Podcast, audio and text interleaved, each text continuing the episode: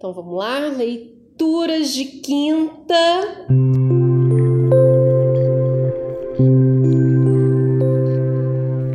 Então hoje, continuando o nosso estudo é, dessa parte do livro O Homem e seus Símbolos, é, o problema dos tipos. Nós começamos o, o encontro com o relaxamento com uma imaginação ativa, aonde nós conseguimos trazer para a consciência quatro objetos. Então eu começo.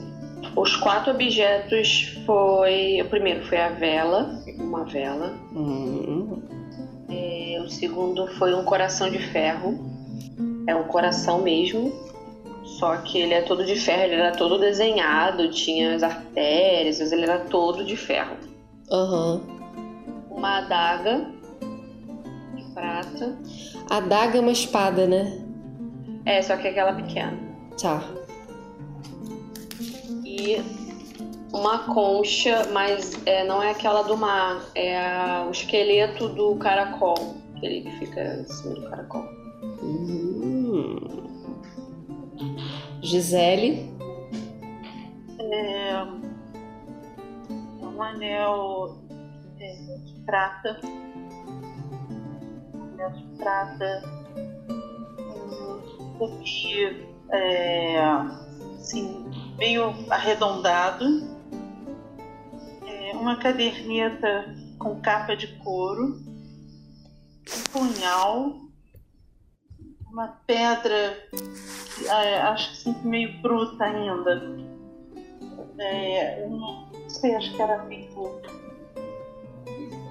Acho meio amarelada. Talvez um topázio amarelo. não sei. Uhum. E? É, só, foram os quatro. Perfeito.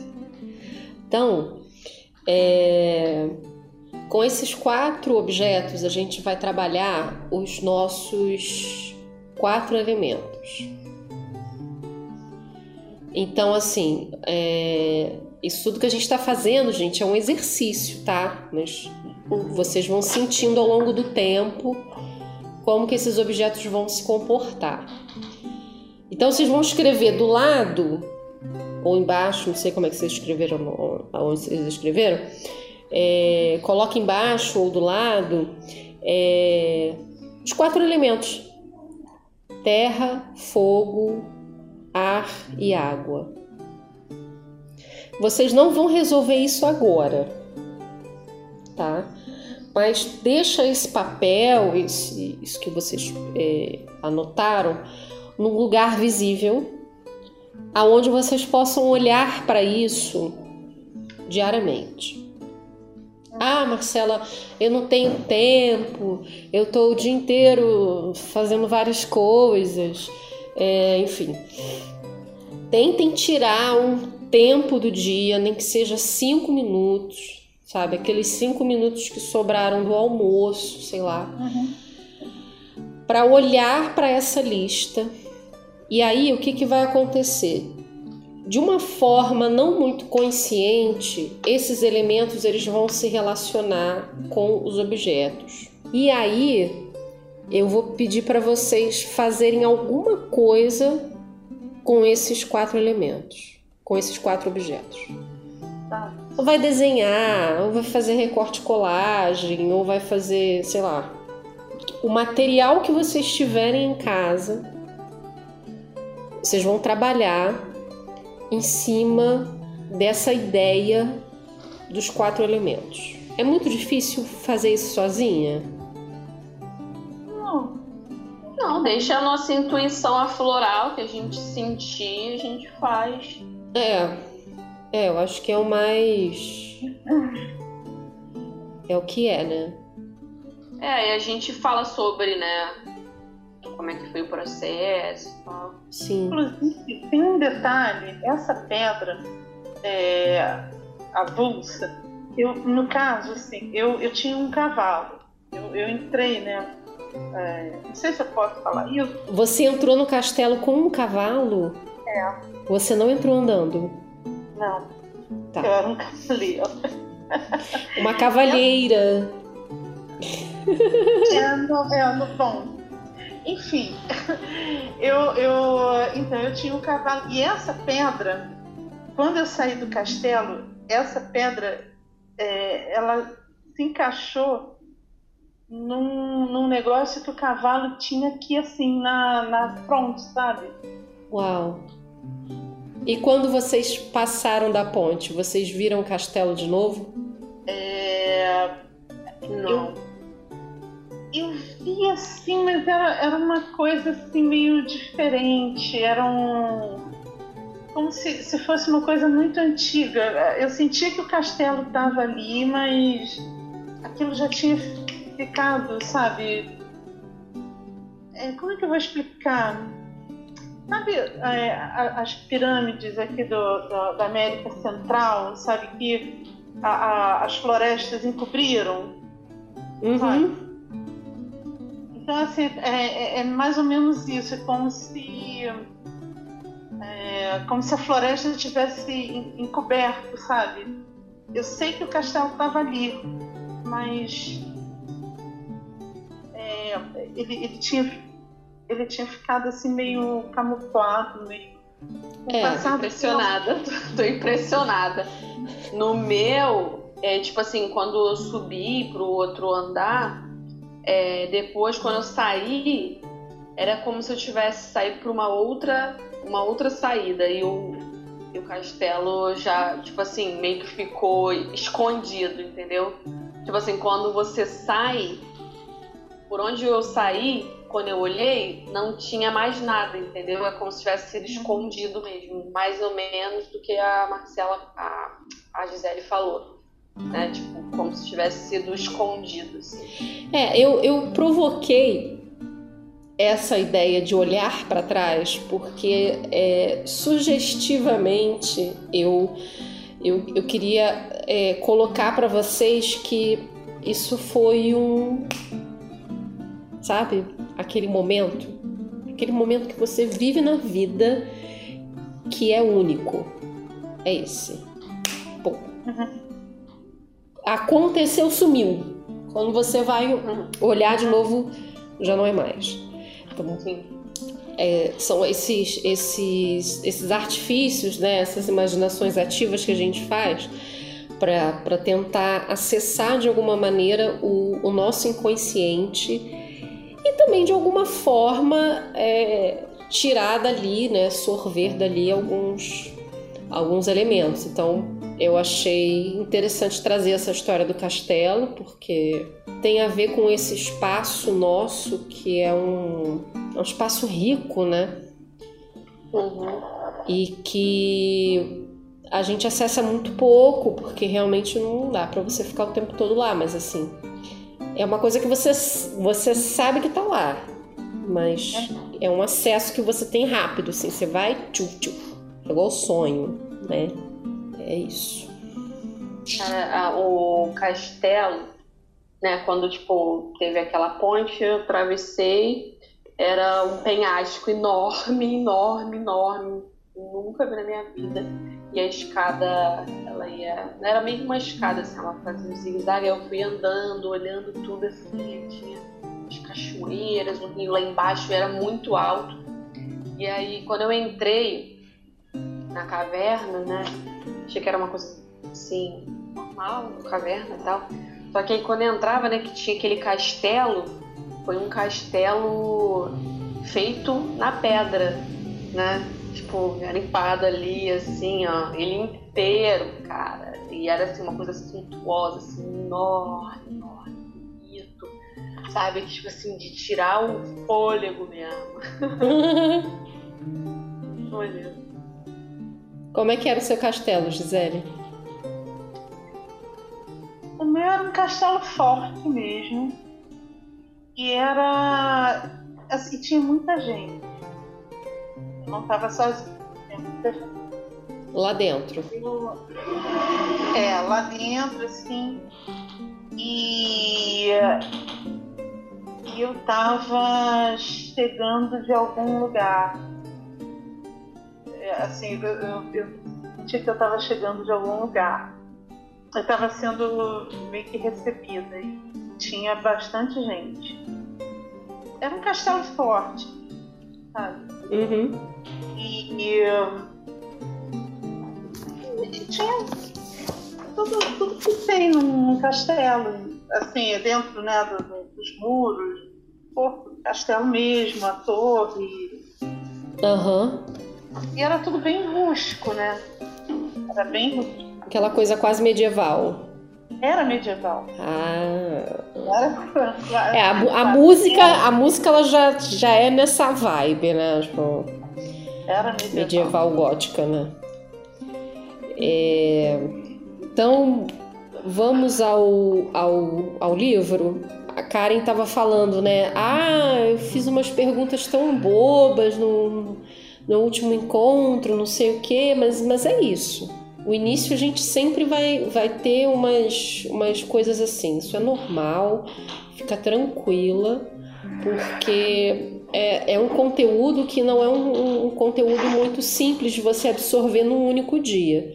É por isso que eu fiz questão de dividir, passar primeiro aquele, aquele encontro só, né, estudando o que, que é, explicando, para agora a gente ler o capítulo e ler com outro olhar. Vocês já vão perceber uma diferença quando vocês forem ler o que, que é intuição, sensação, pensamento, sentimento, né?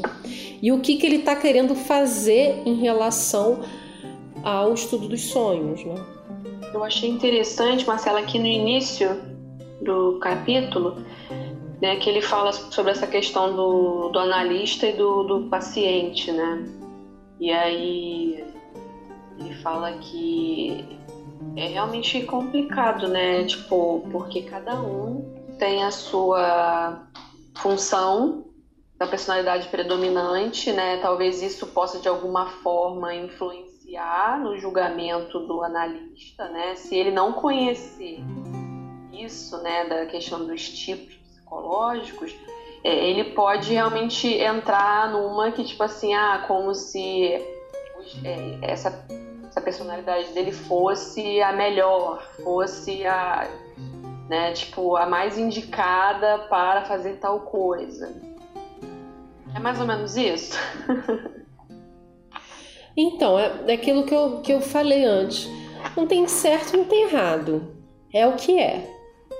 Assim, o que o, o, que o, o analista ele precisa fazer é, primeiro, reconhecer quais são, né, qual, qual é o seu tipo, se você é introvertido ou extrovertido, qual é a sua função predominante, qual é a sua função né, inconsciente e, e trabalhar em cima disso. Trabalhar no sentido de é, a intuição, ela pode de repente não, não te deixar completamente consciente de tudo que está acontecendo, assim como é a função sensação, que é a função complementar, sabe? Mas como que eu vou trabalhar a intuição? Como que eu, analista, posso trabalhar a intuição em você? Porque a intuição ela tem coisas muito boas. Então eu vou tentar direcionar de alguma forma para que a função intuição funcione melhor para você. Talvez achando um equilíbrio. Exatamente, né? exatamente. E tentando de alguma maneira trazer a função complementar também para dar uma equilibrada nesse nessa sua caminhada. Então assim, por que que o Jung fez a relação com os elementos? Isso, isso que eu vou falar, gente, é se der confusão, por favor, avisa, tá? Porque é um, é tá. um estudo longo, assim. Por exemplo, a intuição é o elemento fogo. O elemento fogo, ele tem particularidades de, de como é que eu vou dizer? Ah, peraí. Combustão instantânea? Sei lá. Não, não, não, não. O, a função intuição, quando ela, quando ela é predominante e quando ela não é muito bem trabalhada, você tem que entender como que ela funciona. Ela tem diz, uma ela... e aí tem, aí tem uma série de dinâmicas que a gente faz dentro da arte terapia. Ah, achei a palavra. Então a função intuição, ela tem materiais que são específicos para se trabalhar a intuição. Qual é o primeiro material que a gente trabalha com intuição? Fogo. Eu não sei se vocês já fizeram isso comigo presencialmente, mas é um trabalho que eu gosto muito de fazer, que é aquele trabalho do giz de cera com a vela. Não. Que você coloca o giz de cera na vela e aí quando o giz de cera derrete, você risca no papel. Tem que ser rápido. E faz. Ali você entende o que, que é a intuição. Por exemplo, vou dar um exemplo de uma coisa que vocês. Ela endurece logo, né? O cera endurece logo. Cara, a intuição é assim. Você intui o pum. Eu tenho que pegar aquilo na hora. Se você não aprender a, a, a trabalhar com aquilo na hora, você perde. É. Então vocês, então vejam só, o material que a gente utiliza, ele trabalha aquilo que o cliente precisa. Vamos supor que vocês é, que vocês sejam a função predominante pensamento, por exemplo. A função predominante pensamento, qual é o material, o primeiro material que a gente joga assim e a pessoa já você já vê que ela é. Que tem isso. Tem a função pensamento e a função sensação. Esse material que eu vou falar, vocês já fizeram com certeza, que é o recorte colagem. Uma pessoa que tem a função pensamento predominante e bem, e bem trabalhada, ela vai pegar tudo aquilo que é, é interessante para ela naquele monte de recortes e vai colar no papel. Uma pessoa que tem a função sensação predominante é aquela pessoa que vai ficar escolhendo que vai pensar como que ela vai organizar aquilo no papel. E geralmente é a pessoa que demora mais tempo para fazer esse tipo de trabalho. Porque a função sensação ela não é necessariamente se trabalhar com, com recorte colagem. Não é a função é, dela. Uma boa coisa para você trabalhar com função sensação, por exemplo, Karen, é a mandala. A mandala estrutura, entende? Por que, que ele, por que, que, por que, que esse estudo ele, ele acontece? E é essa a conexão que a gente faz com a arte terapia. Tem pessoas que chegam. Eu, uma vez eu, eu fazendo estágio, eu fazia, eu fiz estágio com criança, né? E aí teve um, um dia que as crianças elas estavam, gente, daquele jeito. Daquele, daquele jeito, assim, de. Você fala, senta por favor, ela sobe na cadeira e dança. Tipo Gisele criança, né? Eu, eu. Assim, assim. Aí eu olhei para Edith, que era a pessoa que, que, que, que fazia essa, essa dinâmica comigo. O que, que a gente vai fazer? É claro que no dia a gente não fez isso mas o ideal seria trabalhar com argila. Argila é um elemento terra, é um elemento que você trabalha, você despeja aquela energia ali. Essa experiência com, com argila eu já vi funcionando, mas eu vi isso funcionando num estágio que eu fiz de quando eu ainda era professora. Eu, não, eu, eu nem fazia arte terapia. Eu estava estagiando e aí a, a minha professora de didática levou a gente na escola que ela trabalha. E aí a gente fez um trabalho com argila, com as crianças. E aí a gente viu que as crianças ficaram calmas. Elas fizeram um milhão de coisas, barco, um monte de bacia, um monte de coisa. E, e, criaram um monte de coisa. Aí eu olhei aquilo e falei, nossa, a argila deixa as crianças mais tranquilas, né? Aí minha professora falou assim, é, não sei porquê. Você mexe com a terra, você quando você mexe com a terra, você, você vai ter esse contato com, com aquela coisa, né, do, da função, dessa função sensação que é a terra. E aí, por exemplo, às vezes a pessoa ela é muito pensamento, ela não consegue e ela é tão pensamento que ela chega a ser dura com ela mesma ela é muito dura, as coisas acontecem e ela não consegue extravasar os sentimentos dela. O que, que você vai fazer? Você vai dar tinta na mão dela. E aí você vai ver que ela vai soltar aquilo assim, desesperadamente. Tinta é sentimento. Tudo que você trabalha com tinta, entendeu? Hum. E aí isso tem... que é bom, assim, é, quando, quando, por exemplo, eu perdi meu irmão, né? Eu fiquei numa depressão profunda e aí pouco depois eu resolvi entrar aqui na minha rua tinha uma, uma lojinha que é, vendia moldura de quadro e tal uhum. e dava aula de pintura, pintura a óleo.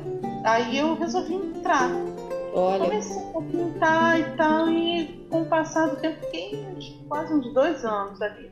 Com o passar do tempo, aquilo foi me ajudando a, a melhorar. E assim, eu, eu me lembro que eu ficava horas perdida. Assim, eu, eu pegava pincéis e as tintas e as telas, parecia assim que todo o resto sumia só existia aquilo. A tinta, a, a tinta para muitas pessoas tem esse poder. Eu tive momentos na vida que eu não conseguia trabalhar com tinta, que eu chorava, chorava, chorava, chorava. Quando pegava tinta para pintar qualquer coisa, eu não conseguia terminar. Eu chorava. Eu jogava tinta achando que eu não sabia por quê, mas tinha, tudo tem motivo, né? Mas é, é interessante porque quando, quando a gente trabalha isso dentro do setting terapêutico, a gente observa as pessoas e a gente sabe, assim, né? Quem, quem precisa do quê, quem tem o quê, só trabalhando os materiais. Marcela, hum. a tinta, ela é boa para quem tem função pensamento ou sentimento? Então, aí é que tá. Olha só. Eu tô falando isso de uma forma muito generalizada, porque nem sempre o que a pessoa precisa é especificamente isso. Às vezes, Karen, a pessoa tem a função sentimento predominante, mas ela não sabe lidar. Uhum. Então, o que, que você vai fazer? Você tem os, você tem os outros elementos todos para você poder trabalhar com ela. Não é porque a pessoa é predominantemente função sentimento, elemento água ali, que você tem que ficar trabalhando a água nela, entendeu? Para você fazer o equilíbrio, você tem que botar todos todos os elementos, sabe? Para que ela para que ela se perceba em todos os lugares. E aí ela vai entendendo. Isso, isso é um processo, isso é uma construção que dentro do setting ela vai acontecendo. Sentimento é elemento água. Sentimento é elemento água. Então, assim, vocês que já passaram por alguma coisa aqui, né? Que a gente já teve alguma coisa presencial. Vocês que já fizeram algumas atividades comigo podem perceber isso que é, é, não é que a pessoa tenha função, pensamento ali predominante que você vai ter que trabalhar recorte colar. Não. Você vai trabalhar tudo com ela. Mas é, vai chegar um determinado momento em que você vai perceber que ela vai se identificar mais com um determinado tipo de material. E esse determinado tipo de material é o que vai determinar o que ela precisa. Não é eu, analista, terapeuta, que vou dizer o que a Gisele precisa. Quem vai dizer o que a Gisele precisa para mim é o inconsciente dela. E o que o inconsciente dela vai dizer? Eu preciso mexer com todos os materiais para eu poder te dizer o que, que eu preciso. E aí a, o, o material surge. É uma coisa de doido. é uma coisa de doido. Isso me fez uma alusão a, tipo assim, é como se a gente tivesse é, se preparando para todas as situações, né? Aquelas situações que você está mais acostumado, que você se dá bem, que, é, que você lida mais fácil e as situações que você não gosta de fazer, que você foge de fazer, né? E aí meio que você tem que fazer para você aprender a trabalhar com aquela com aquela função ali, com aquela que acaba, enfim, leva tudo para energia. É, porque tem, tem uma tem essa energia, né, do levando para os elementos, da terra, fogo, ar e água. Uhum. É, a, a gente tende de uma certa forma a isso não é uma crítica, tá? É, a gente tende de uma certa forma a romantizar essas coisas. Sendo que na verdade são, são se você for parar para pensar assim de uma forma bem lógica, nós temos todos esses elementos no nosso corpo, por exemplo, né? Então muitas das vezes a, a gente precisa psiquicamente de um determinado elemento e aí esse determinado elemento vai ativar alguma coisa no nosso inconsciente para que o nosso corpo trabalhe esse tipo de, de elemento, sabe? Assim, é, é, a arte terapia ela, ela consegue curar do mais profundo, ela pega da raiz até a folha. Não é aquele remedinho que você coloca na folha para a folha ficar saudável. É aquilo que você vai lá na raiz e você vai trabalhar lá dentro da raiz para que a planta cresça. E é o tempo de cada um. Cada um vai vai desenvolver no seu tempo, cada um vai se curar no seu tempo. E é quais, isso. Quais os elementos do, do, pensamento e da sensação? Então, o pensamento é o elemento ar. Ah. Ó, tem exercícios ótimos para a função pensamento que você pode misturar com a função sentimento. É um exercício de criança que eu adoro fazer. Se vocês tiverem esse material em casa, eu sugiro vocês a experimentar tem que ser uma tinta que seja uma tinta bem, bem líquida, bem aguada, quase aquarela assim. E aí você pega um papel grande e canudo. Peraí, qual é o elemento do fogo? Intuição ou sensação? Intuição. Tá. Aí pensamento, elemento ar, sensação. Sensação é terra. Terra. Sentimento água. Sentimento água. Então, esses, esses elementos, eles, eles foram separados dessa forma exatamente para que se compreenda de que maneira que aquele cliente se comporta. Uhum. Mas não, não é com essa visão assim, é, nem espiritualizada, nem, nem romantizada dos elementos, não. É elemento, é fogo. O fogo, ele é um, um elemento, sabe? Que ele tem um, uma coisa assim que ele é rápido. Uhum. A água flui. Uhum. Ela corre. O ar, ele pode estar parado ou ele pode se movimentar de acordo com, com, com a necessidade. E a terra é toda essa, essa sustentação. Então, assim, é, é simples, não, não tem muito mistério, muito, sabe? Não adianta a gente olhar isso, ah, porque o fogo são as salamandras. Não, para. Uhum. Deixa as salamandras lá no... Entendi. nos livros espiritualistas, sabe? Fogo é fogo. Uhum. Respondido? A gente entrou em um monte de assunto. Mas isso é legal da gente saber, porque eu estava falando do, do, elemento da função pensamento que você perguntou, né? Função pensamento é, é o elemento ar e a função complementar é a função sentimento. Tem um trabalho que eu gosto muito de fazer, que é você pegar uma folha de papel assim bem grande, tintas de várias cores, umas tintas bem aguadas assim, e um canudo. E aí você posiciona o canudo perto da folha assim sopra. E aí você vai pintando com o seu sopro. Isso é muito legal.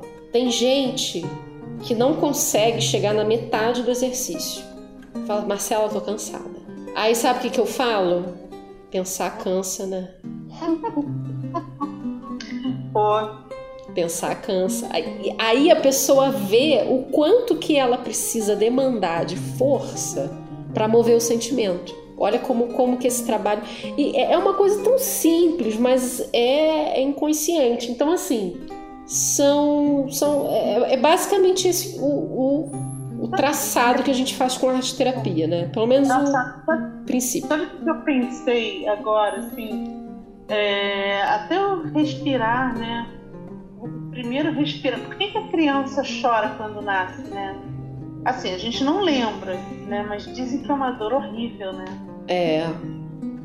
Você respira a primeira vez que o ar entra, né? A primeira vez nos pulmões, dizem que é horrível. E chorar, é, você expande também o pulmão, né? Dá uma, uhum. dá uma expandida, assim. Só um detalhe, é, eu acho que isso pode ajudar a, a lembrar, assim, das funções complementares, né? Pensamento é, é complementar ao sentimento, né? Uhum. Intuição é complementar à sensação. É só ver a, a terminação, pensamento, sentimento, tempo, tempo, intuição, sensação. Ão, são... ão. Mas assim, você, você pode desenhar isso se você quiser. Né? A gente pode, a gente pode desenhar isso se a gente quiser. É, não, eu sei. É porque eu não tinha me tocado. E agora eu fui escrever uhum. pensamento é, complementar, coloquei a, a, as duas setas assim, né? É, de, de, mão dupla, né? Pensamento, sentimento, intuição, sensação. Aí eu me dei conta. Exatamente. É fácil pra gravar, né? É. E é aquilo também. A pessoa, às vezes, ela não é exatamente a função pensamento. Ela pode estar entre a função pensamento e a função intuição. Que é aquilo que eu falei, né? Você pode ser pensamento intuitivo ou, ou intuição com, com sentimento, né?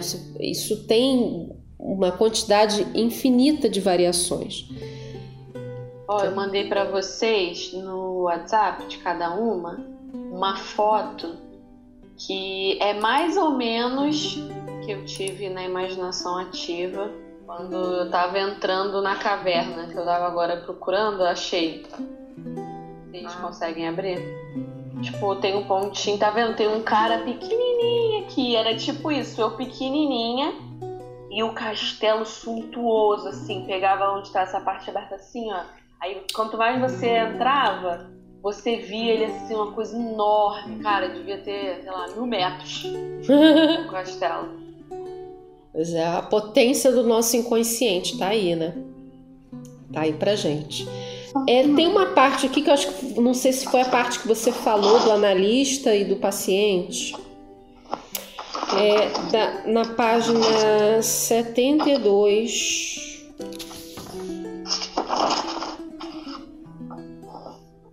O, o trecho, o, o trecho ele é assim. A personalidade global do analista é o único equivalente apropriado da personalidade do paciente. Experiência e conhecimento psicológicos nada mais são do que simples vantagens do lado do analista. E não vão livrá-lo da desordem e da confusão que vai ser posto à prova, juntamente com seu paciente Assim, é muito importante saber se suas personalidades são harmônicas, divergentes ou complementares. Então, quando a gente está tratando alguém, não é por acaso. Essa pessoa ela tem algo a nos, a nos ensinar também. Então, quando a gente trabalha é, terapeuticamente, a gente também está trabalhando as nossas próprias dores. Isso. Quando a gente toma consciência disso, é, eu acho que é o momento que a gente realmente se torna terapeuta. Porque enquanto você está naquele pedestal, achando que você sabe tudo, achando que você vai conseguir resolver tudo do seu paciente, cliente, é, você ainda não chegou lá. Mas quando você se dá conta de que o problema do outro, né, que o outro está ali e que ele também pode te ensinar e que o problema que ele está passando também tem relação com as coisas que você está passando, aí você começa a aprender com o, o paciente. É o que eu falo muito assim. Ah, eu sou analista, eu, eu dou um monte de conselhos, eu falo um monte de coisa legal às vezes eu falo um monte de coisa para ajudar as pessoas, mas eu penso assim, cara, o ouvido mais próximo da minha boca é o meu. Uhum. Então eu vou ouvir primeiro e vou levar para mim tudo, sabe? Assim, que é isso, né? É, eu, eu gosto muito desse, desse ditado. Então é. é... Mexe, eu, eu, falo, eu, eu falo isso. E ter essa ética também, né? Porque a gente também precisa ter muito cuidado com o que a gente fala quando a gente está com, com o cliente, paciente, né? O que a gente fala tem um peso muito grande para a pessoa que está ouvindo e pode se tornar um fardo muito grande se a gente não souber como falar, né?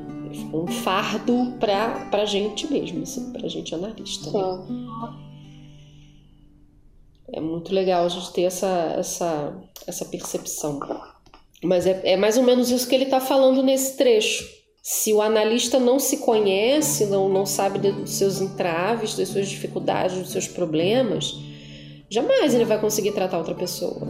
Pode, pode até tratar, mas a pessoa vai sair meio doida do, do setting, assim, vai ser meio. Acho que vocês entenderam o que eu quis dizer, né? A pessoa sai mais desorganizada do que organizada, normalmente. Aí na 73, que é essa, pra, pra gente é essa página aqui que tem a bússola. Hum. É, aí ele começa a falar aqui, né? Sentimento é uma palavra que pede uma certa explicação. Por exemplo, falamos dos sentimentos que nos inspira uma pessoa ou uma coisa, mas também empregamos a mesma palavra para definir uma opinião. Por exemplo, um comunicado da Casa Branca pode dizer: o presidente sente. Uhum. Além disso, a palavra pode ser usada para exprimir uma intuição. Sentir que. Mas percebe que são coisas diferentes, né? Uhum. Na página seguinte, a gente tem um breve resumo dos quatro, das quatro funções. Né? Esses quatro tipos funcionais correspondem às quatro formas evidentes pelas quais a consciência se orienta em relação à experiência. A sensação, que é a percepção sensorial, nos diz que alguma coisa existe. Então, essa percepção sensorial, você olha para o objeto e você sabe que ele existe. É palpável, ele está ali. Eu posso não tocá-lo, mas eu sei que ele existe. Terra é palpável. Né? Uhum. O pensamento mostra-nos o que é. Tá aqui, né? Elemento ar. Ele mostra o que, que é. O sentimento revela se é agradável ou não.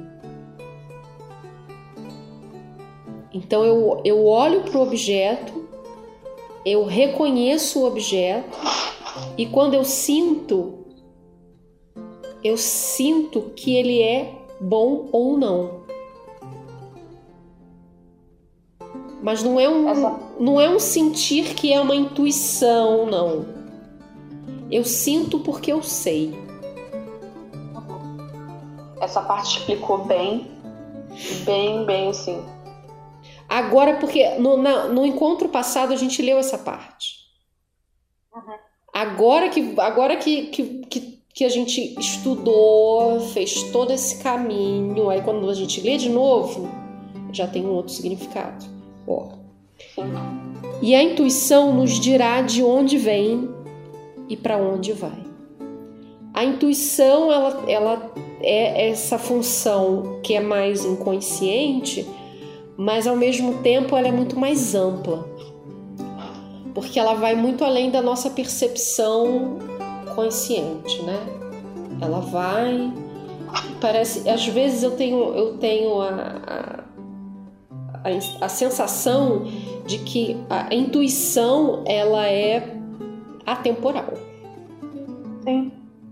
É, eu já eu já contei para vocês por exemplo, quando eu fui na exposição lá no Museu Histórico Nacional com os objetos, é, uma exposição sobre é, a, a, os instrumentos de tortura dos escravos. Eu acho que não. Não? Não. Acho que você não contou isso não. Então, teve um dia, eu estava fazendo um curso de conservação e restauro, eu achei que eu tinha contado para você. É, estava fazendo muito tempo atrás é, um curso de conservação e restauro. Aí a, uma das professoras resolveu levar a turma para conhecer essa exposição. Agora nem me lembro é, o que, que, tinha a ver. E estava rolando uma outra exposição também lá no, no Museu Histórico. E a gente foi. É, aí eu sei que quando eu entrei, a turma toda entrou e tal. Quando eu entrei, eram os instrumentos de tortura mesmo, né? É, usado nos escravos. Eu não aguentei ficar. Cara, eu também tenho esse rolê. Eu não aguentei. Eu tive que sair.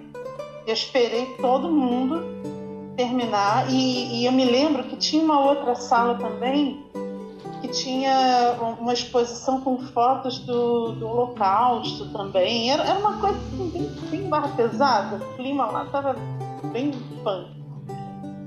Mas eu não aguentei, comecei a passar mal. Comecei a passar mal. Porque eu sentia, sabe, toda a, a, a dor que estava ali, sabe, naqueles objetos. E o pessoal olhando, é, não, não podia encostar, assim, mas chegando perto, olhando numa boa, sabe, passeando ali, gente. Eu acho que fiquei tipo uns 5 minutos ali dentro na frente. É horrível. Ah, eu também tenho essa mesma sensação, cara. Para mim é, é terrível visitar esses lugares, é, ter contato com isso. Eu estava é, gravando os vídeos né, do, do, canal ainda agora e tem uma, uma artista que ela fez o registro do, de situações do, do Holocausto, né? Que a mãe dela foi uma sobrevivente do Holocausto. E aí ela escreveu um livro com as histórias da mãe. E aí ela foi visitar os lugares por onde a mãe passou, todos os enfim, todos esses, esses campos de concentração, tudo isso, e, e ela fez um livro. Bem. A pesquisa, assim, só, só, na pesquisa eu já, caraca, que troço pesado. É isso. Você gravou esse vídeo, Marcelo? Vai, vai sair essa semana, vai sair, vai sair domingo. Aqui da 75, eu gostei dessa parte aqui do finalzinho, que ele conta um caso que ele teve. Lembro-me de um outro caso de uma mulher que se orgulhava da sua inteligência, inteligente percepção da psicologia e que tinha sonhos recorrentes com uma mulher de suas relações. Na vida cotidiana, não a apreciava, achando-a fútil e arrogante, mas nos sonhos ela lhe, lhe aparecia como se fosse uma irmã, amiga e simpática. Minha paciente não compreendia porque sonhava de maneira tão favorável com alguém de quem não gostava. Mas seus sonhos estavam tentando comunicar-lhe a ideia de que aspectos inconscientes do seu caráter projetavam uma sombra muito parecida com a outra mulher.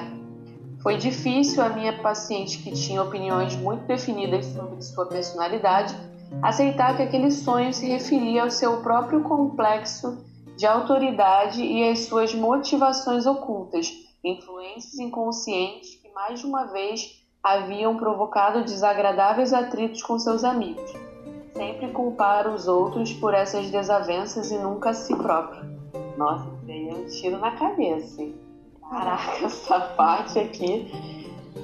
Aí, o que, que, eu, que eu entendi, né? Eu li, bati o olho e achei muito interessante, porque eu acho que isso eu levo muito pra, pra minha vida cotidiana.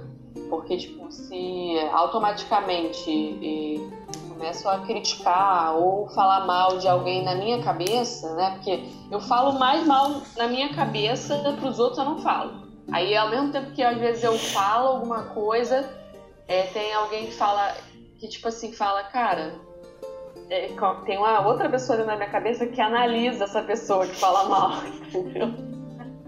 São vários eus aí, você chama todo mundo toma para tomar um chá. Sim.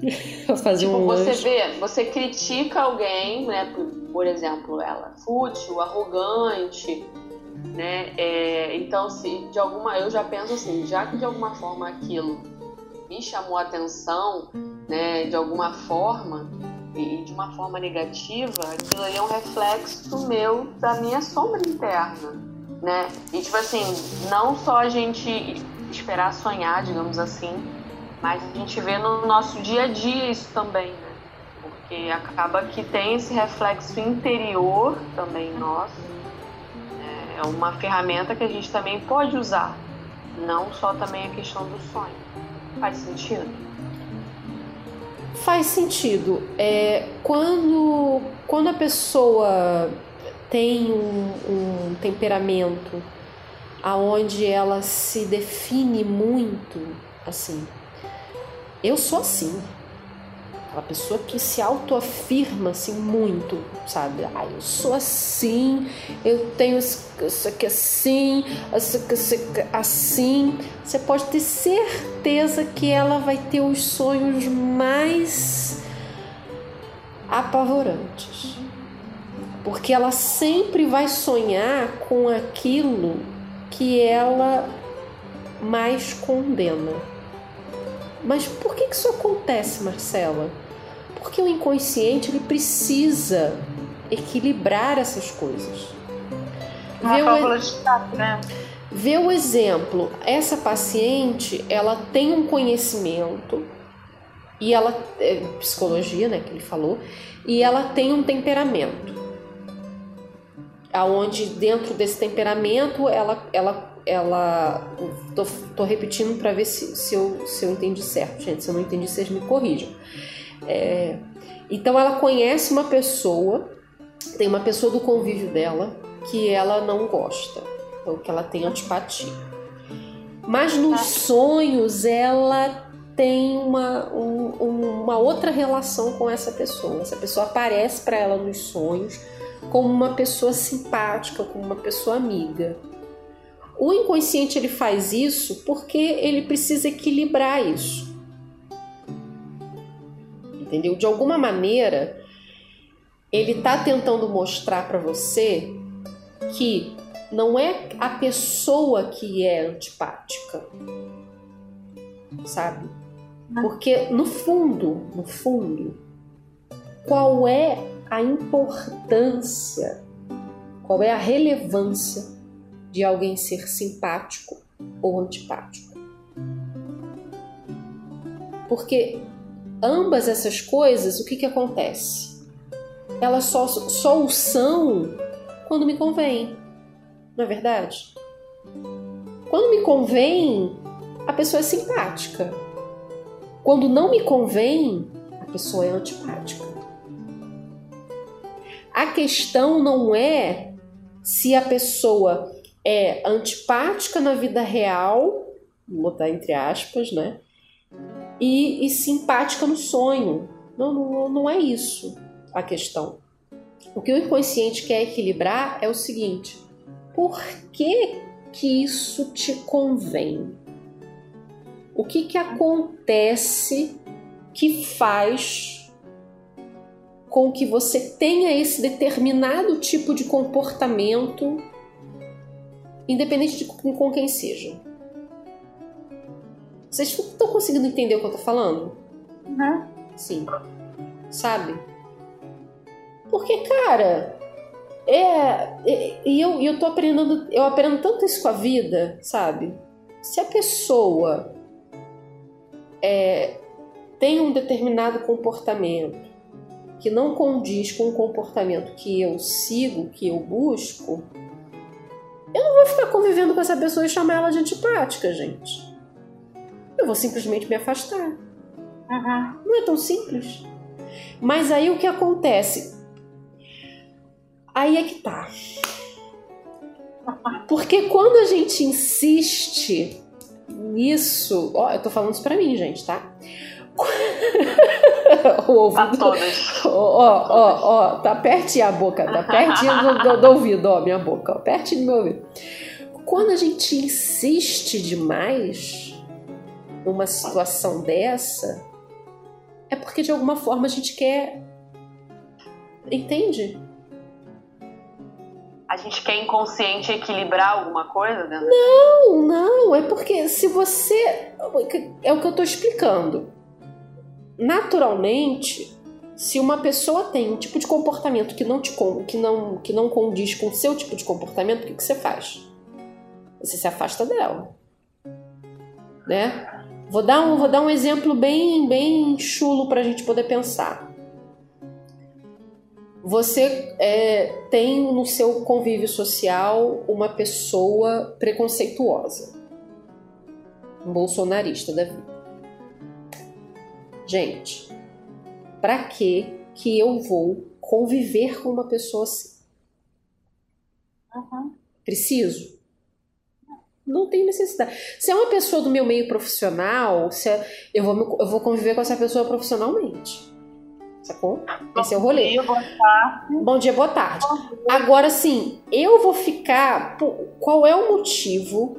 Vamos pensar aqui. Qual é o motivo inconsciente que me faz manter uma relação estreita com uma pessoa que pensa e que age o oposto a mim? eu tenho alguma coisa que essa pessoa tem e que de certa maneira me atrai. E que de certa maneira faz com que eu não consiga me afastar dela. Então, quando o sonho mostra essa pessoa que na vida real é totalmente oposta a mim, tá? é, quando no sonho essa pessoa aparece simpática a mim, o que, que meu inconsciente está querendo dizer? É que de alguma maneira essa pessoa tem coisas ali que eu tenho dentro de mim, que eu nego. Uhum. Exatamente. Você nega, critica, né? Qual é a minha parcela bolsonarista? Vou botar assim. É que eu nego para todo mundo. Eu nego para todo mundo. Eu falo assim, eu não sou assim. Uhum. Né? Talvez ah, ser autoritária, né? Talvez de alguma forma. É, por exemplo. Tem um muito isso.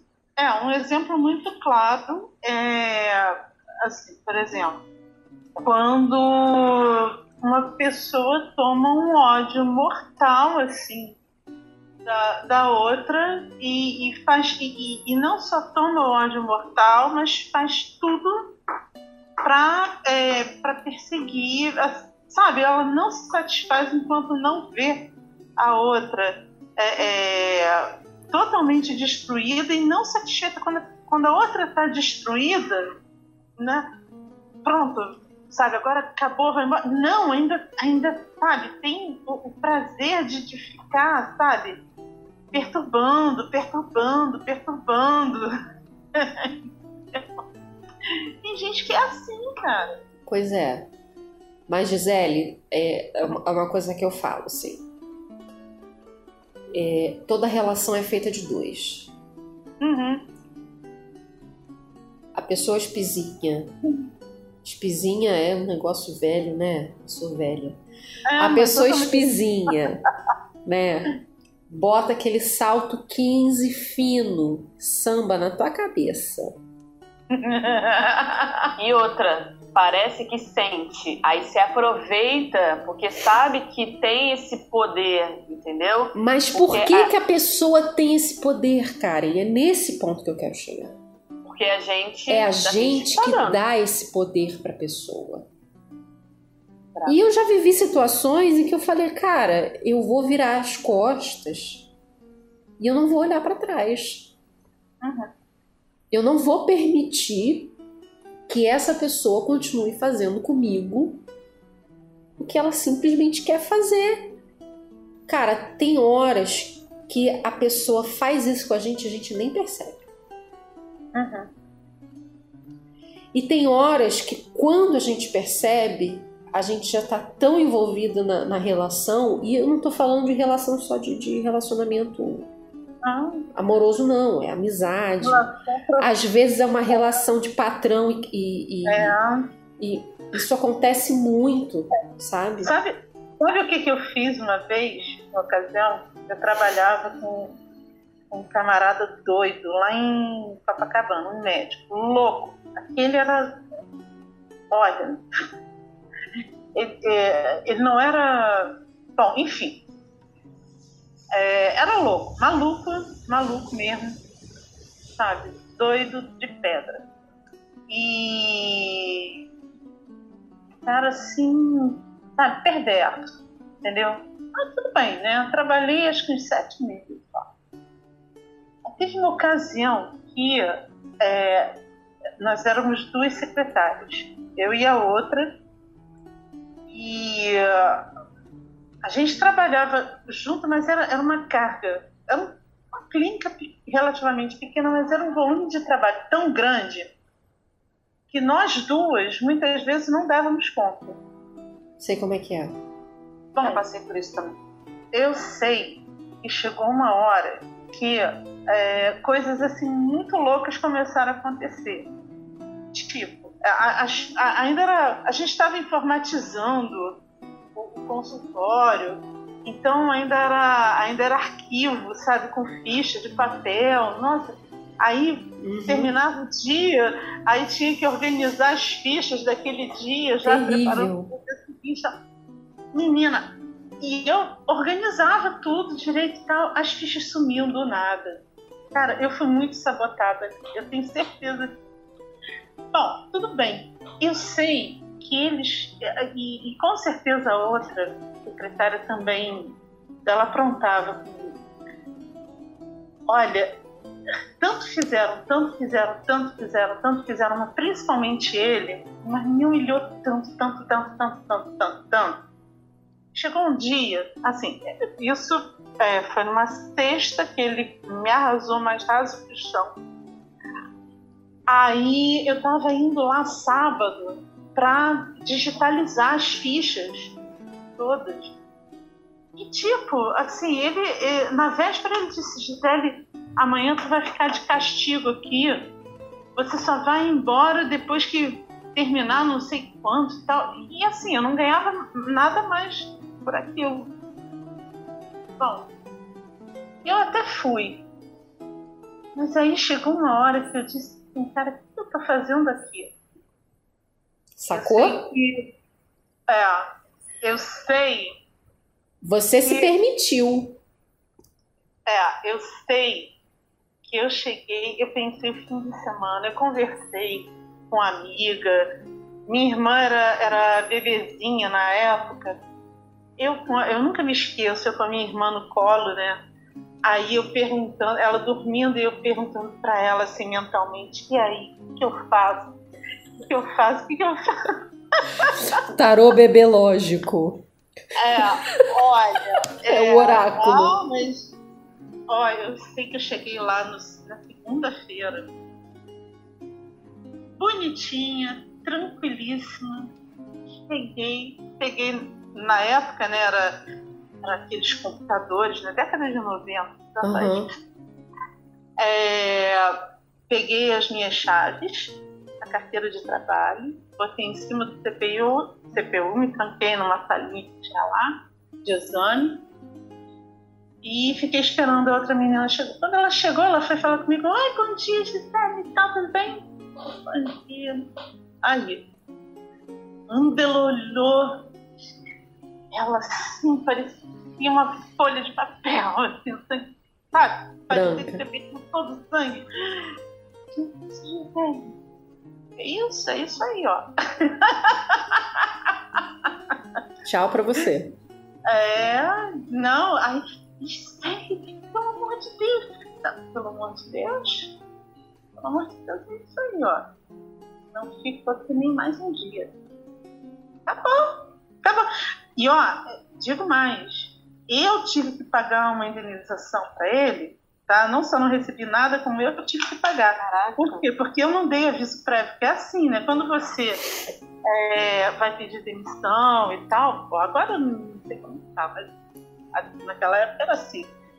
É, Ah, não, é verdade. Você sai com uma mão na frente e outra atrás. é, você tinha, eu tinha que falar, olha, eu tô pensando em sair e tal, não sei o que, pra ele arrumar a vida dele, né? E Pagar tudo que tinha que pagar, né? Exatamente. Não, eu não quis um centavo daquele homem. Não quis um centavo, ainda paguei a indenização a ele, mas paguei feliz. Entendeu? Pra, pra se falei, despedir cara, disso, né?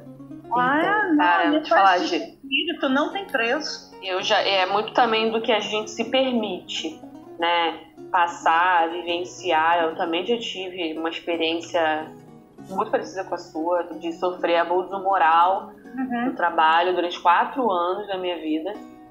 Mas por necessidade você acaba eh, sujeitando né, a essas coisas. Mas no final das contas eu consegui ser demitida, né? Porque, tipo assim, eu, eu trabalho com pêndulo. Então, tipo, seis meses antes eu já sabia que eu ia ser demitida. E aí eu ia só acompanhando quanto tempo depois eu ia ser demitida, quantos meses. Aí eu fui lá, seis meses, cinco, quatro, três. Aí Uhum. chegou, faltava duas semanas pra eu ser demitida. Eu falei com o Thiago, não é? Falei, ó, ser demitida. Ele, não, não vai nada, isso e aquilo. Eu falei, olha, o Pedro tá falando. Eu vou ser demitida. Cara, foi tipo assim, na calada da noite, ninguém falando nada. Me chamaram lá em cima. Aí meu chefe é gerente, a gerente não me suportava quando ela chegou na gerente. Ela, ela conseguiu fazer isso, que era me demitir. Mas mal sabia ela que eu já sabia e que eu queria, estava, porra, desesperada pra isso acontecer. Me chamou lá em cima. Aí meu chefe falou, olha, não dá mais, não tá dando. Aí eu. Mas Luiz, eu fiz alguma coisa de errado? Aí ele, não, não dá mais, é. Você não tem mais o perfil da nossa clínica. Eu falei, poxa, que pena, cara. São tantos anos, né? Complicado. É, você gosta daquelas coisas lá das pedras, dos cristais, agora você vai poder fazer isso, né? Aí eu falei assim, vou. Aí eu falei, cara, muito obrigada. Posso dar um abraço? Aí eu abracei ele assim. A gerente que não gostava de mim, que tava doida pra eu ser mandada embora, com um olhão enorme assim. Aí eu, cara, você fez exatamente o que eu tava precisando, muito obrigada, isso e aquilo. Ele, pô, cara, eu desejo mal pra você, muito pelo contrário, sempre me ajudou pra caramba. E a, e a gerente vermelha, porque queria, sabe, tipo assim, tava pagando primeira fila pra me ver Sofrendo. me dando mal, triste. Cara, eu fiquei assim, numa emoção, eu desci falando Não, gente, fui demitida. Gente, fui demitida. Aí todo mundo, aí teve gente chorando. Não, você vai embora, Karine, por favor, não vai embora. Eu falei, não, eu vou, eu vou sim, muito prazer. Eu vou sim. Mas assim, eu fui. Não, e, e assim, é, é, tanto que no, no mesmo dia eu tive que passar no contador, né? Eu saí do- de lá, fui, aí tive que ir no escritório do contador. Na hora, a mulher do contador me pegou pra, pra trabalhar com ela. Entendeu? E ele não Sabem da, da tua e ele não soube. É, e ele não soube. Então. E aí eu ficava sabendo das fofocas, sabia que ele estava desesperado. Ele estava arrancando os cabelos, arrancando a cueca pela cabeça e tal. E eu ria, eu ria, me divertia. Tá vendo? Deu Também, mal. olha. É, mas deu, assim, me divertiu. Eu ficava feliz de saber que aquele monstro, era um, era um monstro, entendeu? Tava pagando por tudo que ele me fez sofrer, entendeu? E- mas assim, cara, eu, sabe, não, não há o que pague a, a, a minha paz de espírito, não há. Sabe? E assim, enfim, é, é, é um pouco isso. Eu acho que a saída ao castelo deixou a gente bem soltinha, né? Porque nós estamos comentando coisas da vida. Eu vou mudar o nome do episódio para Casos de Família. É verdade. É verdade. Hoje foi exatamente isso. Agora, olha só, tem um negócio bem legal que a gente começou falando e eu achei aqui no livro bem legal. Olha só. Casos como esse ensinaram-me a adaptar meus métodos às necessidades de cada paciente, em lugar de me entregar a considerações teóricas gerais que talvez não se aplicassem a nenhum caso particular. Gente, só essa frase já resume muito disso que eu falei. Às vezes a pessoa vai te atender e ela acha que tem a solução. Não, eu vou usar essa técnica aqui, eu vou fazer assim, eu vou fazer. O conhecimento da natureza humana que acumulei em 60 anos de experiência clínica ensinou-me a considerar cada caso como um caso novo, para o qual, em primeiro lugar, eu precisava encontrar um meio de aproximação particular e especial. Não hesitei algumas vezes em mergulhar num estudo minucioso de ocorrências infantis e de fantasias. Outras vezes comecei do alto, mesmo quando isso me obrigava a elevar-me às mais abstratas especulações metafísicas. Tudo depende de aprender a linguagem própria do paciente e de seguir as sondagens do seu inconsciente em busca de luz. Lindo. Alguns casos pedem um determinado método, outros exigem um diferente. Então, veja que a gente não tinha nem lido essa parte. Uhum. Olha o que eu falei para vocês. Quem direciona o meu trabalho é o inconsciente de vocês. Uhum. Quando, a gente, quando a gente começa aqui e faz o, o, o relaxamento, quem me pediu esse relaxamento foi o inconsciente de vocês. Não fui eu que quis colocar a Lorena McKennett. Uhum. não é? Você vai falando, você não tem escrito em nenhum lugar, você tirou da sua eu, mente. Eu vou, eu, vou, eu vou imaginando junto. É uma coisa que, que acontece. Assim. É como se eu fosse caminhando com vocês. Eu pego na mão de vocês e vou caminhando. Ó, aqui, tá vendo? Tá vendo? Tá vendo essa ponte? Essa ponte levadiça? Ó, ela vai descer, a gente vai atravessar a ponte. Agora ela tem um castelo. Tá vendo o castelo? Mas eu não digo para vocês como é que é a ponte, como é que é o castelo, como é que é o saguão, porque é, é uma particularidade de vocês. Mas eu faço esse guia e eu vou junto. Porque se eu não for junto, vocês não vão para lugar nenhum. Eu posso ter, é, é, ainda que eu tenha isso escrito, eu posso ler o que está escrito. Mas se eu não for, vocês não vão. Eu acordei, é, mas de manhã, assim, tomando café, eu pensei, gente, hoje é quinta-feira, dia de atendimento, o que, que eu vou fazer? Aí eu fiquei assim, bom, eu preciso entrar com elas no, no tema dos, dos elementos. Eu só pensei isso. Como eu vou fazer a chegar na hora? Na hora a gente entrou aqui, aí começamos a conversar, eu comecei a sentir de vocês o que, que vocês foram falando algumas coisas do dia, papapá, eu fui pegando. Tom. Aí joguei o castelo. Nunca fiz isso. Nunca fiz essa, essa coisa do castelo. Ninguém. Uma, veio assim, pô. Por exemplo, essa história do castelo, da onde que ela vem? Ela vem do Rio. É, então, no Rio tem o castelo. Quando o cavaleiro ele chega e ele encontra o castelo e ele encontra o Graal. Mas eu, eu tenho uma ligação muito forte com castelos, né? é, castelos, não só castelos medievais, né, mas assim, é, castelos de uma forma geral, porque é, na Aliança Francesa eu fiz o Nancy. E no Nancy eu fiz civilização francesa.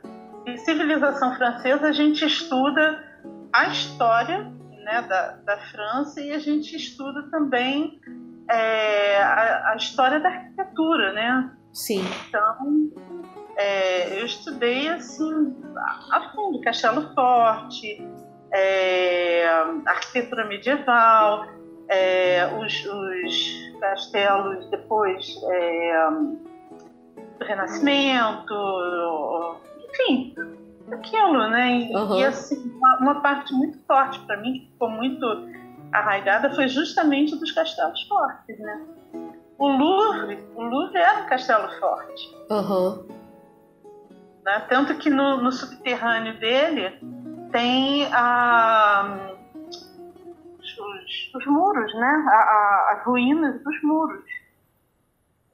E ele tem esse nome porque em volta tinha um bosque e tinha muitos lobos, né? Lu vem de lu, de lobo. Ó, oh, que maneiro!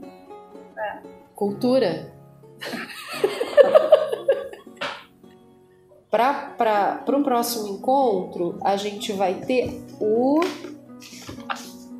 o arquétipo no simbolismo do sonho. Tá. Sinistro. Tá ficando cada vez mais complexo. Tá ficando cada vez mais profundo. Mim, que estudo tarô tá. Como a gente já tá no final, é, vou, já vou perguntar para vocês. Qual foi o elemento que chamou mais atenção de vocês? Coração de ferro. E você, Gisele? O primeiro, o primeiro foi o anel de prata com rubi. Sim, mas qual que chamou mais atenção sua, assim? Foi o anel? Ou foi aquela pedra que bota no cavalo, assim? Não pensa muito, não. Aquela. Não, olha, na verdade, eu acho que foi a caderneta com a capa de couro. Beleza. E, e não se preocupem com essa coisa de, ah, então eu sou a função tal, eu vou trabalhar o elemento tal nesse coisa segue a intuição. Gisele pensou na caderneta com capa de couro. Como que eu vou trabalhar? O que, que eu vou fazer? Não, é. nem racionalizei. Eu só, tipo, quando eu vi o que, que eu ia fazer, veio, na, veio já. Já vem, tchum. É isso. É com esse material que vocês têm que trabalhar. E aí, gente, é vocês pensarem assim. Pensou no coração de ferro Viu a imagem na cabeça? Sabe o que, que é isso? É o castelo. É o castelo? É o castelo. Porque é uma imagem que você vê e que se você piscar e abrir o olho de novo, você não vê mais. É o castelo. Entendeu? É aquilo. Entrou no castelo, você já viu o que você vai fazer, sai do castelo e não olha para trás. Porque se você olhar para trás, você não vai ver de novo aquilo que você teve. É essa conexão com o inconsciente que a gente precisa manter para fazer esses trabalhos. E outra coisa, não se prendam à ideia do objeto. Se o objeto é uma adaga, talvez você não precise necessariamente fazer uma adaga mas você pode fazer o que essa adaga te traz. Quando eu vi a adaga, o que, que eu senti naquele momento? O que, que me motivou a pegar aquela adaga? O que, que me motivou a pegar aquela, aquele livro de capa de couro? E aí eu vou trabalhar em cima disso. Essa também pode ser uma escolha, tá? Pra gente não ficar construindo objeto de novo, entendeu? Não que isso seja ruim, mas é, pode ser mais interessante a gente pensar no que esse, no que esse objeto trouxe pra gente de produtivo. Tá bom. Tá bem, meu povo? Beijo, meninas. Beijo. Adorei hoje. Beijo. Muito bom, muito Deus. bom. Boa noite. Muito bom também. Tchau, tchau.